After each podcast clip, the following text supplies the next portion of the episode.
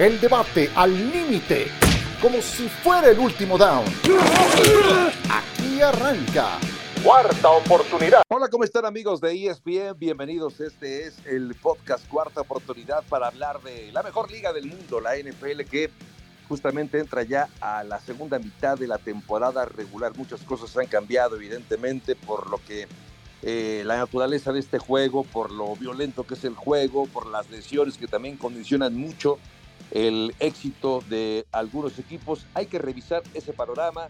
Hay que hablar también del el posible regreso, sí o no, de Aaron Rodgers antes de que termine la campaña de 2023. Eh, Junto a John Sutcliffe, Miguel Maico Pasquel, Ramiro Pornera, soy Javier Trejo Garay.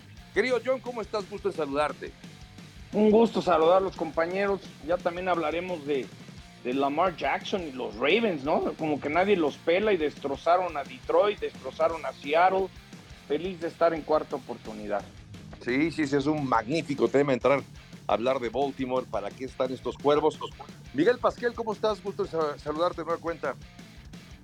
Qué gusto, Javo. Igual a toda la gente que nos sintoniza. Ram, John, pues empieza ya la semana 10 con un juego, digamos, poco atractivo, ¿no? Eh, los Bears contra los Panthers.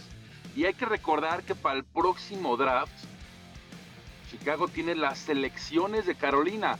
En una de esas, hasta Chicago podría tener la selección 1 y 2 general en el próximo draft es lo atractivo de, este partido, pero también estoy de acuerdo con lo que comentan los Ravens, que muy calladitos, muy calladitos, hoy para muchos es el mejor equipo de la liga. Sí, creo que eso es también un buen punto, este, este, este partido entre Carolina y Chicago. Qué ironías, bueno, ironías por, por, lo que, por lo que se vivió justamente el draft pasado y ahora los dos equipos arrastrando la cobija. El que no está arrastrando la cobija, sino que está por todo lo alto es Ramiro Porrera y Zapata. ¿Cómo está Ram? Bien, bastante bien, compañeros, amigos. Este, pues mm, ya estamos cruzando el Ecuador la mitad de la temporada y justamente estos dos meses que vienen son muy importantes para los equipos que se visualizan en, eh, justamente en la postemporada. Así que justo el mes de noviembre y el mes de diciembre es como cierran qué equipos tienen grandes oportunidades de afianzarse y otros equipos que no esperábamos como Minnesota que por ahí se están metiendo. Así que Vamos a ver cómo, cómo termina esta temporada. Sí, esto, que cuenta Ramiro me, me, hace recordar una canción infantil que seguramente John todavía le tocó. No sé si a Miguel, no sé si a Ramiro, aquella canción que decía los de adelante corren mucho y los de atrás se quedarán. Digamos que llegamos ya a esa etapa de... Perdón, Javier, pero perdón, no. No, no, soy de tu generación. ¿A qué escuela fuiste, John? No te hagas, John. A la vez, pásame la 14, que no sé y no te hagas, güey, déjame ver. Exacto. Copiamos la tarea, seguramente. Yo copiamos la tarea. Oiga, bueno, el tema de Aaron Rodgers eh, es un buen asunto porque, a ver, el pasado fin de semana eh, tuvo lugar, bueno, de hecho, eh, arrancándole esta semana, de hecho, se cerró la semana nueve con el partido entre el equipo de los Chargers y el equipo de los Jets. Ahí estuvo John Sutcliffe. Y antes de que nos des tu punto de vista, Joan, acerca de Aaron Rodgers, porque ahí lo entrevistaste, sé que platicaste con él, ¿Qué les parece que escuchamos el, el digamos que la opinión profesional del el doctor Gerardo Meraz, que nos habla justo de la lesión que sufrió Aaron Rodgers en este talón de Aquiles, una lesión que generalmente es, además de dolorosa, tarda muchísimo en poderse recuperar un jugador que sufre de ella. Escuchemos al doctor Meraz y ahora platicamos de la evolución de la lesión de Aaron Rodgers. Este 12 de noviembre, Aaron Rodgers cumpliría dos meses de su ruptura de tendón de Aquiles. Estamos hablando prácticamente de una evolución bastante favorable a lo que hemos visto últimamente de Aaron Rodgers. ¿Qué hemos visto de él? Que ya camina sin, sin muletas, sin bastón y que ya puede lanzar el balón con algo de facilidad. Desde el punto de vista médico y de, ortopedia y traumatología, dos meses es una evolución todavía eh, muy temprana para poder decir que pudiera estar de regreso en esta temporada. Aunque con todos los avances que hay hoy en la traumatología deportiva, podríamos decir que sí tiene muchísimas posibilidades de volver esta temporada. ¿A qué me refiero con esto? Hoy en día, eh, al, igual que el caso de, de Akers hace más de un año, que volvió en cinco meses a entrenar y a jugar, podría ser el mismo caso de Aaron Rodgers. Esto debido a que cuando, cuando Aaron Rodgers se lesiona ya, ya se cuentan con avances muy importantes y sobre todo en la sutura del tendón de Aquiles. Eh, la sutura es menos invasiva, es decir, no se hace una incisión tan grande. Las suturas son más fuertes e incluso se pueden reforzar con, eh, con injertos sintéticos anclados a la base del tendón de Aquiles, que es el calcáneo en el hueso. Esto más los ortobiológicos o la terapia celular regenerativa que hoy se utiliza, por ejemplo, el PRP que contiene factores de crecimiento que se encargan de reparar y formar y regenerar más rápido los fibroblastos, ayuda a fortalecer más rápido eh, el tendón de Aquiles reparado o suturado, además de células madre del propio jugador, entre otras cosas que se pueden utilizar en, en ortobiológicos para este tipo de lesiones. Así que concluyendo, eh, yo creo que Aaron Rodgers tiene muchísimas posibilidades de reaparecer en esta temporada. Así que para todos esos fans de los Jets de Nueva York, la esperanza cada vez se hace más fuerte. Saludos. Bueno, pues ahí está el punto de vista médico, el punto de vista experto, pero también el experto en, los lunes por la noche y desde la cancha es John Sutcliffe. John, estuviste allá, vimos que eh, platicaste con, con Aaron Rodgers de muchos temas seguramente, pero ¿qué fue lo que te dijo? ¿Tú qué sabes o qué conoces de el eventual regreso de Aaron Rodgers antes de que termine la temporada, claro. No la temporada regular, tendríamos que pensar prácticamente en playoffs. ¿Qué sabes de ello, John? Fíjate que siempre cuando como reportero tocas el tema de una lesión, he aprendido a decir, bueno, del 1 al 10, ¿cómo vas? y, me dijo, 120, mi hermano, porque lo que he logrado para la lesión que tuve, mis mismos doctores me han dicho que voy, voy muy adelante. Me dice, ¿y, ¿Qué, se requiere para regresar? Me dice, mira, el próximo mes es fundamental, necesito empezar a correr, necesito parar, eh, activar, necesito tengo que empezar a hacer movimientos, tengo que ver eh, si la pierna me responde como lo ha hecho y mi idea es regresar siempre y cuando el equipo llegue a la postemporada. Entonces, aunque Saleh nos dijo en la junta de producción que admiraban mucho lo de Aaron, pero sentían que era prácticamente imposible que regrese. Me quedó muy claro, hasta después del partido de Aaron a un jugador de los Chargers le dijo, bueno, are you coming back? ¿Cuándo regresas? En unas semanas. Entonces, lo que me dijo es que en un mes, si el progreso sigue de la manera que se ha dado las ocho semanas, él estará listo para regresar esta temporada siempre y cuando los Jets se metan a la postemporada. Creo que es más viable que Rodgers esté listo para regresar que los Jets en los playoffs, pero él está en una misión, eh, está en California, es decir, eh, llegó al partido para hacer grupo y, estar con el equipo en Monday Night, pero él se está atendiendo en California, está haciendo una rehabilitación y lo vi con unas ganas porque yo le decía que, que mi hijo solamente ve la NFL si juega él. Me dice, no, dile, dile Enrique que I'll be back. Sí, en, en, los ojos me quedó clarísimo que en su mente, él en un mes le va a decir a los Jets, estoy para regresar. Es increíble, ¿no? Lo que me encantaría saber es qué le están haciendo los doctores. El doc Meraz nos hablaba de la evolución que ha habido en, en lo médico, pero Aaron Rodgers quiere regresar insisto, el gran tema es, yo no veo cómo los Jets se metan a la postemporada. Oye, John, pero una pregunta, eh, perdón, Javo, en, un mes estamos hablando de diciembre, puede ser mediados de diciembre, probablemente sigan las aspiraciones, ¿no? ¿Tú crees que regresen ese entonces, considerando que todavía faltarían tres semanas más para que acabe la temporada regular?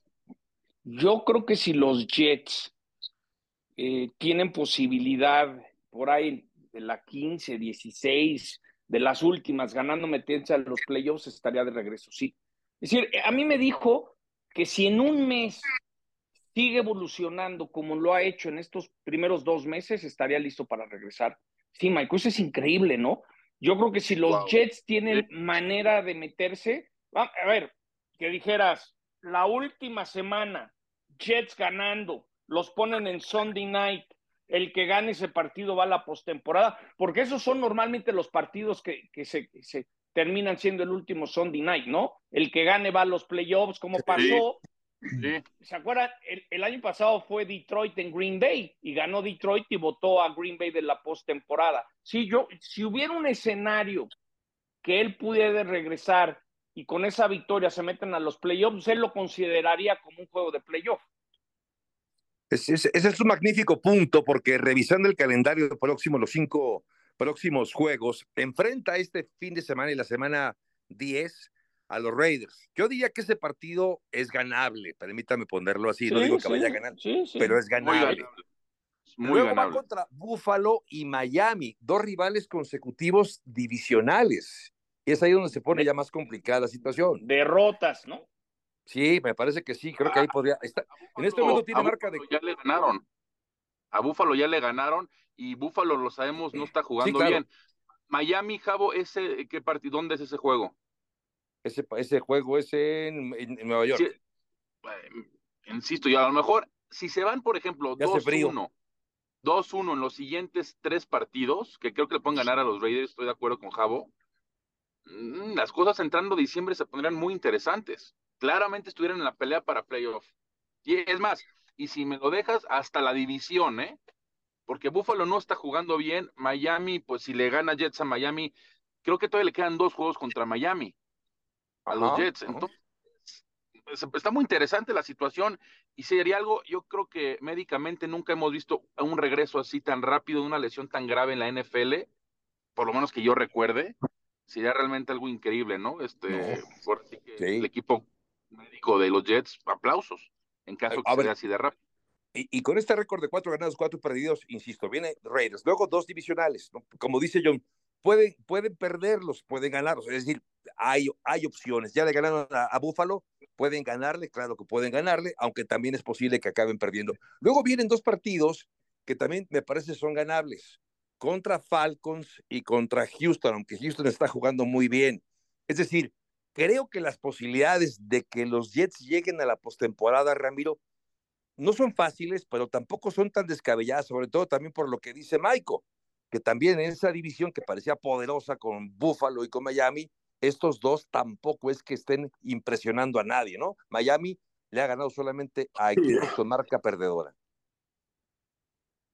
Eh, Efectivamente, digo, las posibilidades están justamente lo, lo, que estamos viendo, cómo se está desarrollando y cómo Robert Saleh ahorita está poniendo toda la carne al asador, defensa.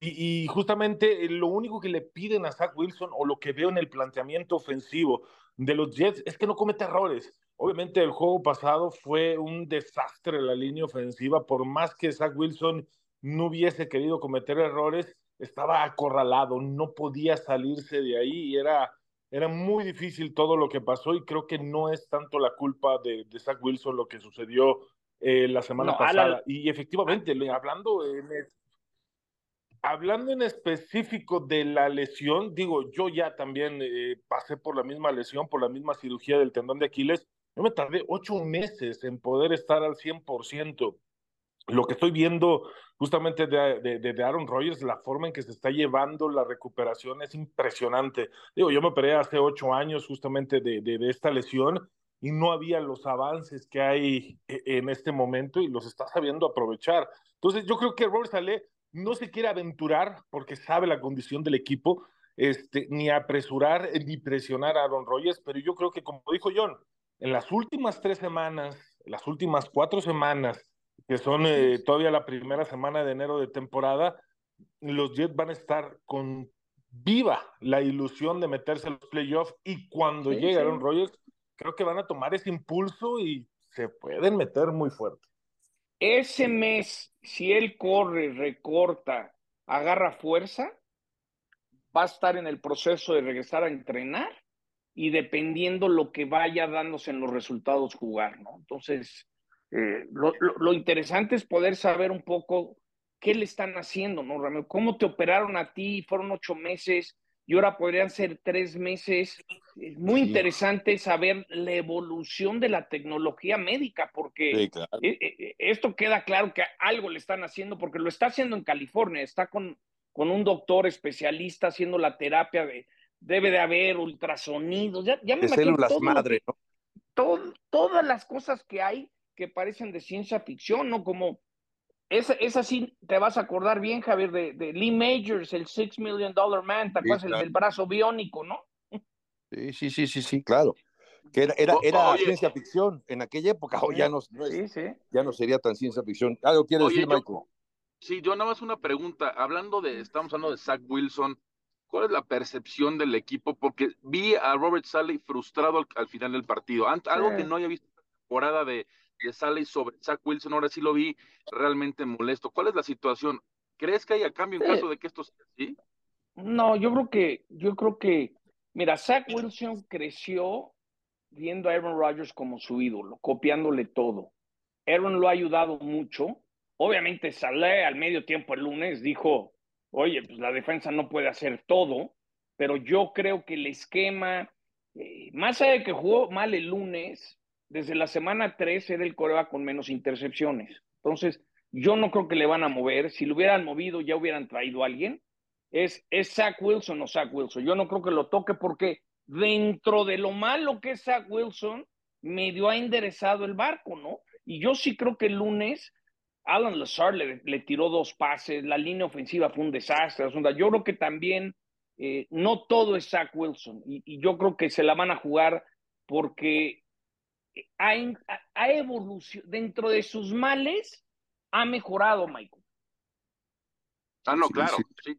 A ver, a ti y a mí nos tocó el año pasado transmitir unos juegos de él. ¿Te acuerdas que hubo un, partido que no pasó arriba de dos yardas?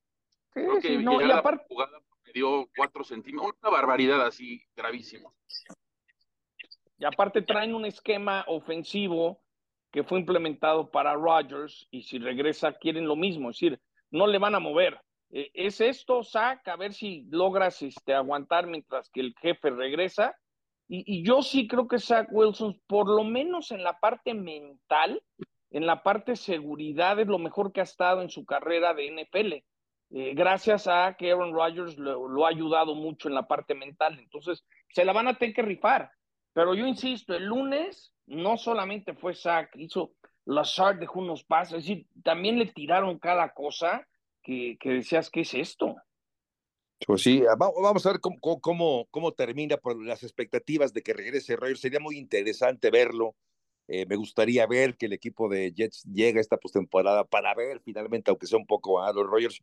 Pero a ver, estaba revisando brevemente para pasar ya al siguiente tema. Tiene, le falta todavía doble enfrentamiento contra Miami, efectivamente en Nueva York, luego visita Miami. También le faltan partidos contra Baltimore y contra Cleveland, que son los penúltimos casi. Esos están duros. Y el último juego va a ser contra Nueva Inglaterra. Ahí quizá con eh, la ventaja de enfrentar a un rival inferior, podría llegar todavía con alguna opción, moviéndose la patita todavía a los Jets para poder pensar en la postemporada. Oigan, pero llegando justo a esta mitad de la temporada, eh, la situación, eh, obviamente no sé qué tanto ha cambiado el panorama de la NFL para ustedes. Es decir, de aquella, de aquel septiembre, primera semana de septiembre, de lo que veíamos como equipos contendientes, ¿ha cambiado el caso tuyo, Ramiro, los contendientes que ahora ves en la conferencia americana o en la conferencia nacional? ¿O sigues pensando que aquellos equipos que en el arranque de septiembre eran tus favoritos siguen estando ahí peleando para llegar lejos en los playoffs? Bueno, de la conferencia nacional hasta cierto punto se mantiene muy similar, si acaso ahí San Francisco es el que me destanteó un poquito los rankings o la forma en que se iba a desarrollar justamente esta conferencia, pero dentro de la conferencia americana fue de repente un desconcierto para muchos equipos. Eh, sí, Kansas City eh, mostrando mucha fuerza, pero no demostrando el nivel que se esperaba o no teniendo la explosividad a la que nos tenía acostumbrado al menos las últimas tres, cuatro temporadas. Y el equipo de Buffalo, ese sí es el que de plano yo lo tengo en el Super Bowl, dentro de los pronósticos que nos aventuramos a hacer previo al inicio de la temporada. Yo tenía Buffalo dentro del Super ¿Lo Bowl mantienes? en contra. Este, ahorita es justamente a lo, a lo que voy me tiene desconcertado saber que si lo sacas de, de Búfalo, el equipo no tiene ni pies ni cabeza, aún así está en Búfalo, aunque ha encontrado la forma de ganar los partidos, no se muestra convincente. Nos ha dado por ahí dos juegos muy buenos que da la ilusión de que puede ser el equipo que queremos que sea, pero nada más. Fuera de ahí el resto de los partidos, sufriendo, perdiendo, no siendo lo que se esperaba. Baltimore eh, teniendo esa, eh, esa, esa curva ascendente que te está mostrando que puede ser el mejor equipo de la conferencia americana. Y lo de Cincinnati, que muchos nos parecía este, desconcertante que podía quedar fuera de playoff, pues ha sido su comportamiento en los últimos eh, dos temporadas y esta, donde septiembre empieza de la peor manera posible y luego es un equipo que en noviembre y diciembre es imbatible. Así que el único equipo que no me tiene contento es Buffalo dentro de la conferencia americana y Kansas City, que bueno, la falta de receptores y todos los peros, sigue ganando partidos y sigue estando ahí arriba en la cima. Y quizá lo sigue ganando por, por, por, por la diferencia que sigue siendo Mahomes, ¿no, John? Pero cuando ves la cantidad de, de, de errores y de, de, balones sueltos y, y, balones, pases que le suelta también a Mahomes, pues es Mahomes el que sigue aguantando al equipo, mi querido John. Sí, pero yo, yo quiero aprovechar para hablar de los Baltimore Ravens. Eh, sí, tienen sí, un, tienen un diferencial de más 115 puntos en la NFL. El segundo lugar son los Bills con 80. Destrozaron a Detroit, destrozaron a Seattle. Lamar Jackson en estos momentos es el gran favorito junto a Jalen Hurst para ser el MVP otra estadística, porque siempre he dicho que es como el Frankenstein de Harbaugh, eh, no hay mejor coreback en, en, precisión en pase después de retener el balón más de tres segundos. Es decir, le cambiaron coordinador, le pidieron a Lamar el trabajo de pies para que sepas lanzar en movimiento constante, tienes que trabajar, tienes, tienes un talento natural, pero tu mecánica no es la adecuada. Entonces, ahorita yo veo dos equipos eh, superiores en cada lado. Veo a los Ravens superiores, que abajito está Kansas City, abajito puede estar Buffalo y Cincinnati, y en la nacional veo a Filadelfia como el número uno, y abajito veo a San Francisco, a Detroit, eh, pero en estos momentos creo que los Baltimore Ravens me han ganado el derecho a pensar que en este momento son el mejor equipo. Hace mes y medio pensábamos que San Francisco se podría ir invicto el resto de la temporada. Entonces, lo que hoy decimos, seguramente en dos semanas es otra cosa, ¿no? Pero lo que vemos de Javo, compañeros, es, es un equipo sumamente completo en ambos lados del balón, hasta equipos especiales. Tienen uno de los mejores pateadores, que es Justin Tucker. Tienen el mejor una de, la historia. Defensivas, sí, correcto. Y Lamar Jackson para mí hoy en día es el MVP hoy en día. 14 touchdowns totales, este, está cerca de las 2.500 yardas totales, porque no es una amenaza solamente por aire, sino por tierra. Recordar que hace unas temporadas, no muchas, el problema que tenía es que no era preciso en su, en su juego aéreo. Entonces, por eso tanto el acarreo y el acarreo. Pero hoy estamos viendo un Lamar sumamente completo. Y saben qué es lo más importante hasta el momento. Hay que dejarlo claro. Hasta el momento para los Ravens, que está sano Lamar Jackson. ¿Cuántas temporadas hemos visto que se lesiona en la semana 4, en las 5 regresa, se vuelve a lesionar? Mientras este equipo cuente con un sano Lamar Jackson, créanme, es, es el top de tops, en la, no nomás en la conferencia americana, en la NFL, porque si vemos unidad por unidad, para mí no hay mejor que este equipo. Pasión, determinación y constancia es lo que te hace campeón y mantiene tu actitud de ride or die baby. eBay Motors tiene lo que necesitas para darle mantenimiento a tu vehículo y para llegar hasta el rendimiento máximo. Desde sobrealimentadores, sistemas de sonido, tubos de escape, luces LED y más. Si buscas velocidad, potencia o estilo, lo encontrarás todo en eBay Motors. Con más de 122 millones de piezas, siempre encontrarás justo lo que buscas. Y con Guaranteed Fit de eBay, tienes la garantía de que tu pieza quede perfectamente a la primera o se te devuelve tu dinero. Porque con eBay Motors, quemas llantas y no tu dinero. Con las piezas que buscas, a los precios que quieres, tu auto se convertirá en el MVP que te dará el triunfo.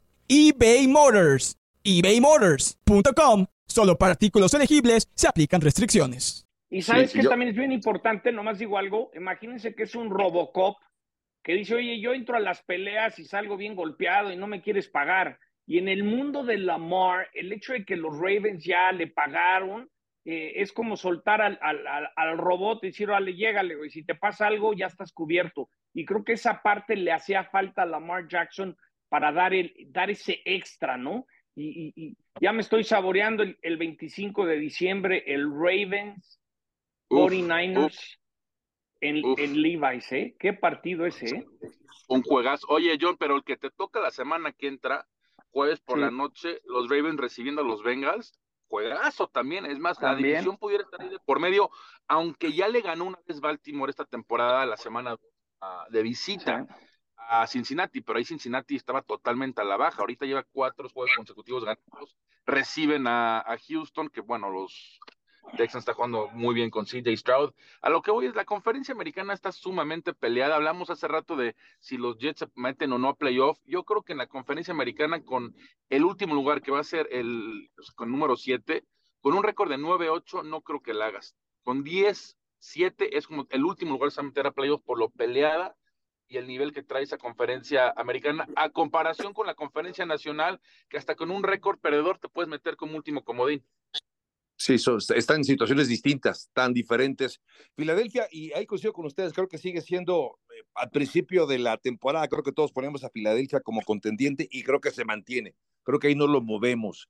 Eh, pero del lado de la conferencia americana estoy de acuerdo con ustedes, también creo que Baltimore nos ha sorprendido. Y de lo que decías, John, yo le agregaría, ¿sabes qué? Aparte de, y de lo que también decía Michael, que se ha mantenido sano, yo le agregaría que es un jugador que ahora corre menos el balón se ha vuelto más inteligente. Yo recuerdo que hasta temporadas anteriores, cuando uno revisaba las estadísticas de, yardas por tierra, Lamar Jackson aparecía dentro de los 10 mejores corredores, como corredor, sí, sí. aparecía los 10 mejores. Pero Ahora está en la posición 20 porque corre menos. Ese es que pasa. menos, ¿Sabes qué pasa? Es como cuando jugó Carolina Denver el Super Bowl y los Broncos le dijeron a Cam, pues me vas a ganar con el brazo y no pudo lanzar. Ahora Lamar está lanzando preciso, entonces ahí sí se vuelve un monstruo de dos cabezas. Y súmale, súmale que le pegaron a la lotería con este corredor novato, Keaton Mitchell, que les ha dado mucha producción. Entonces, yo siempre he pensado que Harbaugh es un fregón, eh, que era un proceso de, desarrollar a, a, Lamar Jackson. Y de Filadelfia, al que me gustaría nomás darle también un aplauso, lo que está haciendo AJ Brown. Ahorita AJ Brown es el mejor receptor en la National Football y ya llegó a las mil yardas a media temporada. Seis touchdowns. Lo que ha hecho AJ Brown es increíble, ¿eh? Sí, sí, sí. También Tyler Hill son los dos únicos eh, receptores, ¿no? Que han superado las mil yardas. AJ Brown y Tyler Hill. Pero de Tyler Hill no nos sorprende por lo que ya sabíamos de él. Pero lo de AJ Brown sí creo que está elevando el nivel en su segunda temporada con Filadelfia. Bueno, ¿qué les parece que hacemos una pausa y enseguida regresamos a seguir platicando la segunda parte del podcast Cuarta Oportunidad de ESPN?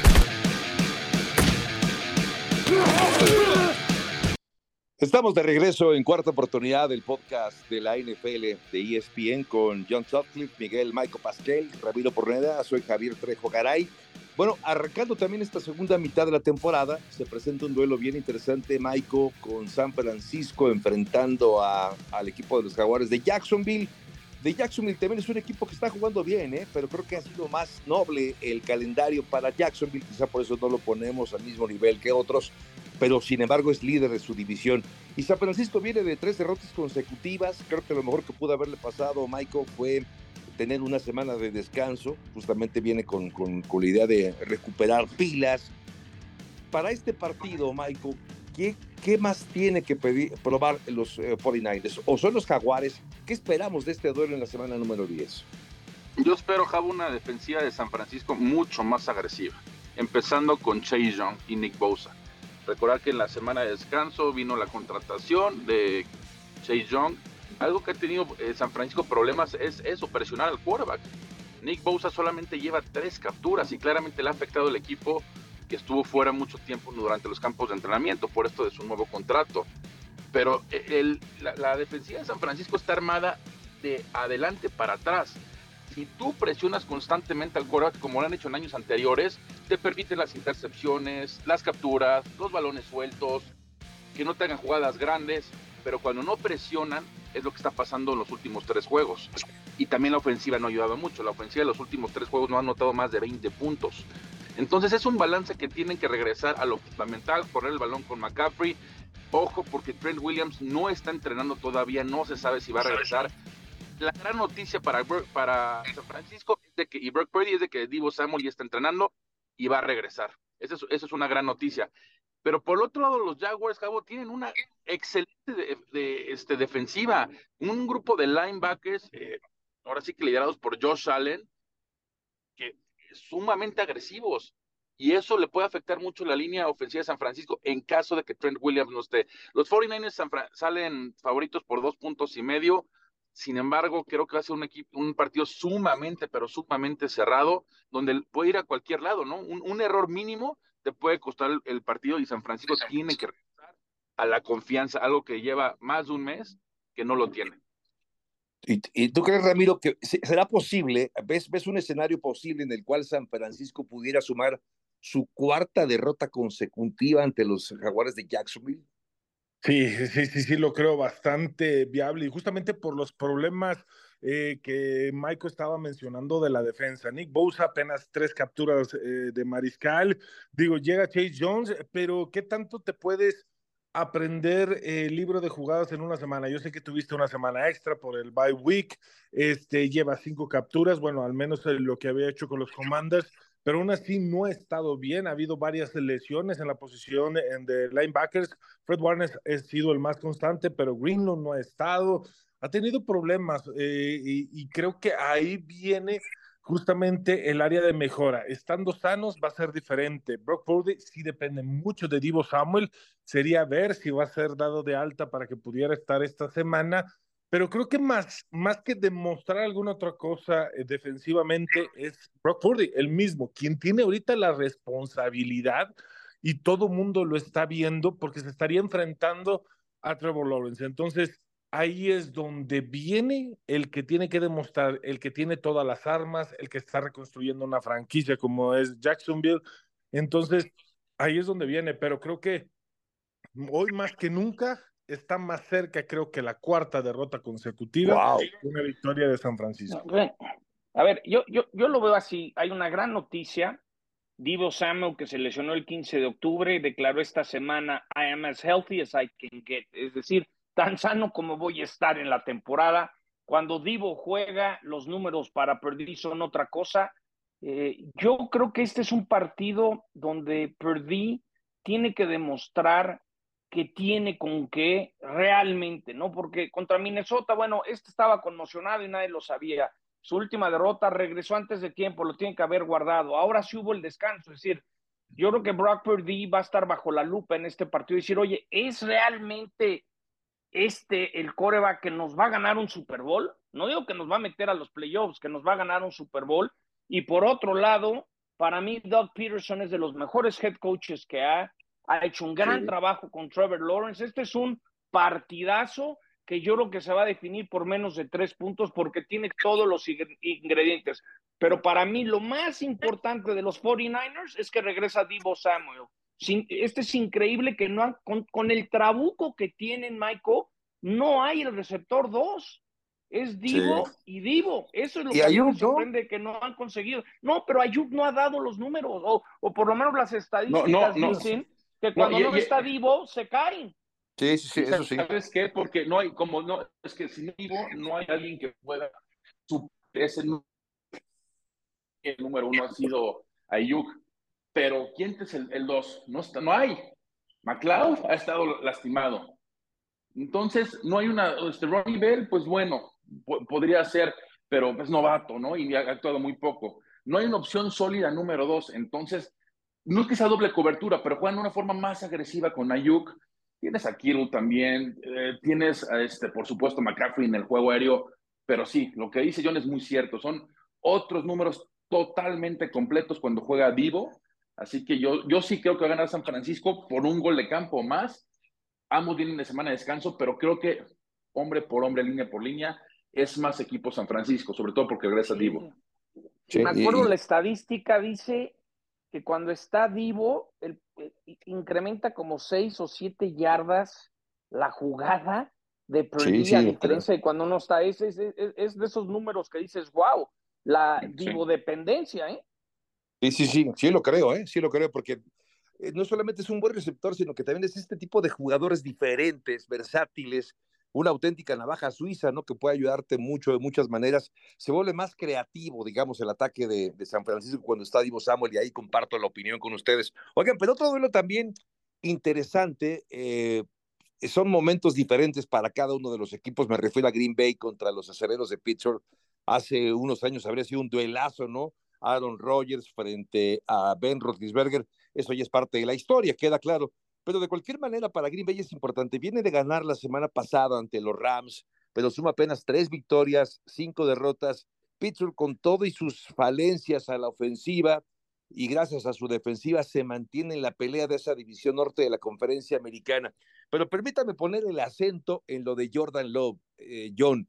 Jordan Love puede ser este futuro, eh, bueno, es de hecho ya la realidad como mariscal de campo de Green Bay, pero puede ser ese coreback franquicia, puede emular a Brett Favre, puede eh, tratar de hacer olvidar lo que hizo Aaron Rodgers con el equipo, o será otro mariscal de campo más de tantos que lamentablemente pasan cada año. Como lo he dicho muchas veces, no es malo, es malísimo. Ya van a ver, ya el domingo van a ver a TJ Watt, el coyote tras el correcaminos, pero el correcaminos que no corre. Es decir, yo, yo creo que Jordan Love no, no es ese coreback. Este, si le ganaron a los Rams, los, Rams acaban de firmar a Carson Wentz, no tenían ni coreback, ¿no? Yo creo que este, ese es mi pick, de una vez te lo digo. Pittsburgh a ¿Ah, tres puntos, yo compraría medio punto, lo bajo a dos y medio y a soltarle los perros, ¿no?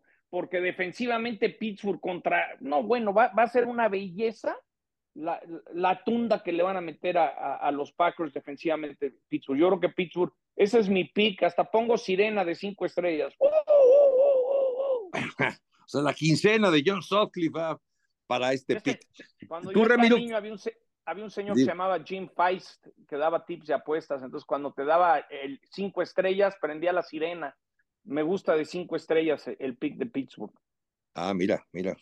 Bueno, y tú, eh, tú, ves esa ventaja también, Ramiro, es decir, eh, no ves que Jordan lo pueda sublimarse, porque tampoco Kenny Pickett, lo has comentado, recuerdo muy bien, tú has comparado incluso a Kenny Pickett con Mason Rudolph, y yo estoy de acuerdo contigo, eh, creo que Penny, Kenny Pickett todavía tiene mucho que demostrar, pero lo de Roy, lo de, perdón, lo de, lo de Jordan Love sí es todavía más, más grave la situación, me lo parece, sobre todo después de que tuviste a uno de los mejores corebacks de, de, esta era como es Aaron Rodgers, ¿no? Sí, en definitivo, digo, vaya a coincidir con, con John. Este, por ahí había intentado mostrar algo muy diferente durante los primeros cuatro partidos de la temporada, pero nada más, o sea, había evitado cometer errores, pero ahora sí que salió el cobre, salió los errores constantes, eh, que puede tener Jordan Love y no, para nada que pudiera ser este coreback el futuro de, de, la franquicia, para nada. Es, es, más, creo que ni siquiera pudiera llegar a ser, y no es de que acabe su carrera, pero ni siquiera un coreback que pueda ser eh, de esos suplentes, que lo puedas meter de emergencia para que te gane los dos tercios que necesitas en esos dos en esos tres partidos, que te gane dos al menos, como tal vez PJ Walker lo hizo con el equipo de los Browns. No, ni siquiera llega a eso Jordan Love. Creo que el término de esta temporada, Green Bay tiene que ponerse a pensar muy bien. Hay una muy buena camada de corebacks que vienen del draft y creo que sería lo ideal verse por ahí. Oye, Michael, ya se acabaron a Jordan Love, tanto John como Ramiro. ¿Puedes, tú tratar de salir en defensa de Jordan Love? De remátalo, Michael, remátalo. Exactamente, ya van dos strikes y yo lo voy a ponchar ahorita. No hay nada absolutamente que festejar ni que tener esperanzas con Jordan Love. Los Green Bay Packers deben ya de estar pensando en el próximo draft. Viene una camada de quarterbacks fabulosa. Jordan Love, el experimento, Jordan Love claramente no funcionó. Digo, tiene más touchdowns que intercepciones, pero eso no es un gran dato. Green Bay debe estar pensando, creo que es la primera vez en cuanto, en más de 30 años, que no tienen un quarterback este, franquicia consecutivo. Nos vamos a la época de Brett Favre, después llegó Aaron Rodgers, fueron muchos años antes de Favre, ¿se acuerdan que estaba The Magic Man, Dan McCoskey? Aunque no fue una época tan larga con, Green Bay, pero al final de cuentas no. Jordan Love simplemente el experimento, Jordan Love no sirvió una selección este, mal seleccionada primera ronda. Y John, tú mejor que nadie sabes, a raíz de esa selección se rompió la relación Además, Aaron Rodgers Green Bay Packers. Bueno, se acabó de romper, ¿no? Porque, digo, lo he dicho muchas veces, Aaron les dijo, este ustedes han tomado tan malas decisiones, pero como llevan 30 años con dos buenos corebacks, sus malas decisiones pues han salido adelante el equipo por, por la calidad de corebacks que tienen, pero sí, sí, Jordan Love no... A ver, era tan malo en su primer año que no podía ser ni el backup de Aaron. Era otro. Entonces, oye, gastas un pick en el draft y no puedo ni ponerlo de reserva porque no tiene ni idea. No, sí, sí, está cañón. Sí, sí, Pasa que Green Bay es, es, una cooperativa, no hay un dueño, entonces es el club de Toby, tres operan, eh, no hay un dueño que viene a poner orden. Es un poco como, es como medio la política, es como un, es, este, es como un municipio que nadie se puede meter con el municipio, ¿no?